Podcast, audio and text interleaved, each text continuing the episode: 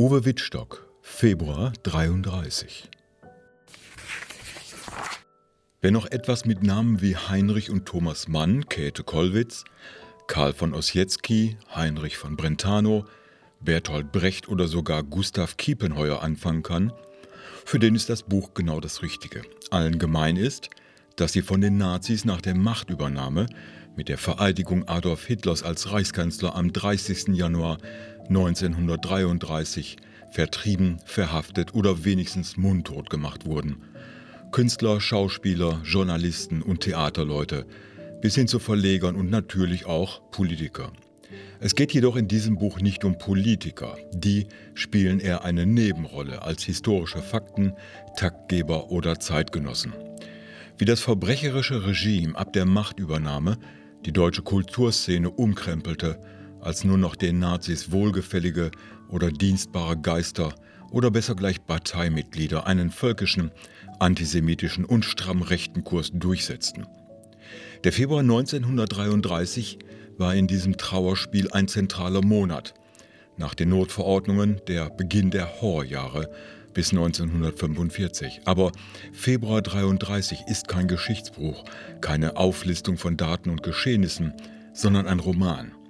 Es geht um die Zeit, als man im Januar Deutschland als demokratische Republik verließ und im März in eine Diktatur zurückkehrte. Doch so gut wie nichts in diesem Roman ist erfunden bis auf einige Ausschmückungen, die dem Fluss der Geschichte helfen. Der ganze Rest ist dokumentierte Geschichte, alle Personen, alle Vorkommen, alle Entwicklungen, die man so auch in reinen Geschichtsbüchern nachlesen könnte. Aber Wittstock macht aus den geschichtlichen Dingen eine Art Erzählung, wie es sonst den Romanen vorbehalten ist. Von den ersten Anzeichen des Umbruches, als schon viele Leute längst ahnten, was in der nächsten Zeit kommen würde, bis zur Emigration vieler Kulturschaffender und Autoren bis zum Ende der Weimarer Republik. Das Drangsalieren hatte schon begonnen, spätestens seit dem Einzug der NSDAP in den Reichstag und der Ernennung Adolf Hitlers zum Reichskanzler. Ein zentraler Punkt der Geschichte ist die Preußische Akademie der Künste und ihre Abteilungen. In ihr zeigen sich beispielhaft die Veränderungen, die nun den Alltag bestimmten als die Diktatur am Horizont sichtbar wurde. Marschierende SA-Kolonnen, die Jagd auf Juden und Kommunisten, Bedrohungen aller Orten und eine Spaltung der Gesellschaft in die, die die Nazi-Herrschaft begrüßten und die, die sie ablehnten.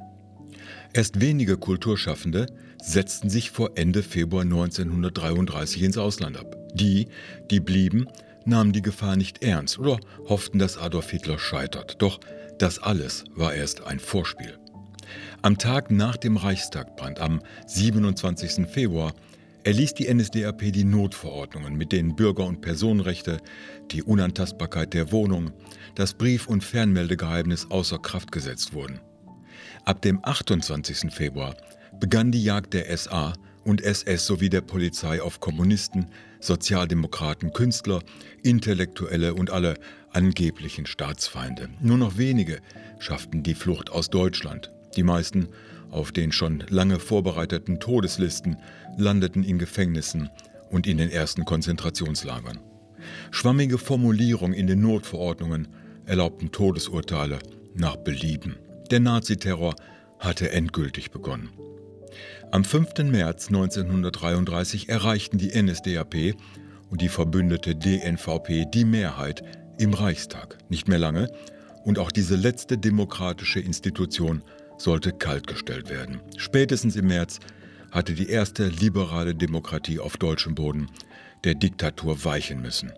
Herrschte ein Terrorregime in Deutschland. Nur wenigen Verfolgten gelang es unter großen Schwierigkeiten, dieses Land zu verlassen und in der Schweiz, in Österreich oder Frankreich in Emigration zu gehen. Viele davon nicht einmal freiwillig.